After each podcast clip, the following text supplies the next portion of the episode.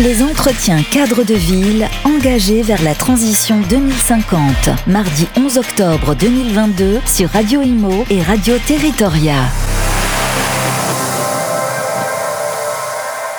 Les entretiens cadres de ville, c'est toute cette journée du 11 octobre. Ça se passe à la CCI à Paris. On va parler tout de suite euh, des aménageurs. Comment s'empare-t-il de la décarbonation? Et on est en compagnie de Marc Dartigalon. Bonjour Marc. Bonjour.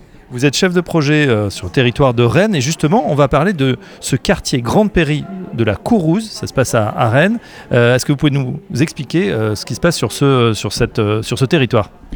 Alors, plus précisément sur le secteur de Grande Prairie, en fait, on a mis en place une démarche pour euh, promouvoir la, décarbonation de la construction. Et notamment, on a fait euh, tout- organiser toute une méthode avec les promoteurs, les constructeurs, les, aussi les, filières de, des matériaux biosourcés pour tra- travailler et pouvoir avoir des projets euh, décarbonés. Euh, Justement, alors comment euh, réagissent les, les aménageurs qui vous contactent pour aménager cette zone?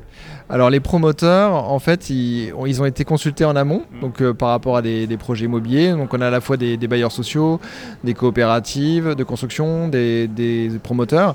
Et en fait, euh, comme on leur a proposé un travail partenarial, ça permet d'avancer euh, collectivement ensemble en atelier pour justement euh, un parler un langage commun, partager les enjeux et ensuite trouver les solutions et notamment lever tous les freins techniques, assurantiels, puis maintenant économiques sur ces questions de décarbonation de la construction. Oui, justement avec la zéro artificialisation nette, c'est pas évident à dire, euh, et euh, le fait de repenser ces quartiers et la construction, certains se sont un peu crispés, ce sont des nouvelles contraintes pour eux. Est-ce que justement la solution passe par la, comme vous avez fait, la concertation euh, et le dialogue?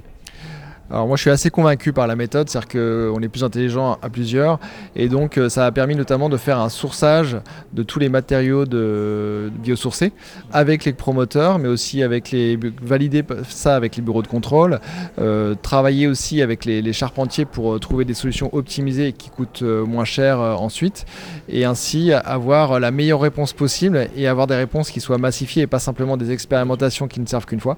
Et donc de ce point de vue-là, voilà, c'est c'est pour moi une démarche qui, qui est- qui me paraît nécessaire pour arriver euh, au bout de ces aventures-là. Du coup, qu'est-ce qu'on va euh, trouver dans ce quartier euh, Grande Prairie de la Courouse Alors c'est un quartier principalement d'habitation, mais qui fait une grande part aussi quand même au logement social, 25%, à l'accession sociale, 15%, à des produits intermédiaires, donc de l'accession maîtrisée, et, euh, et ensuite du logement libre pour euh, 40%. D'accord. Quel est le, le délai en fait, les, les temps pour euh, que ce quartier soit rénové, réhabilité, sorte de terre? Donc là, on a un objectif de déposer les permis de construire avec la révision du PLU en début d'année prochaine.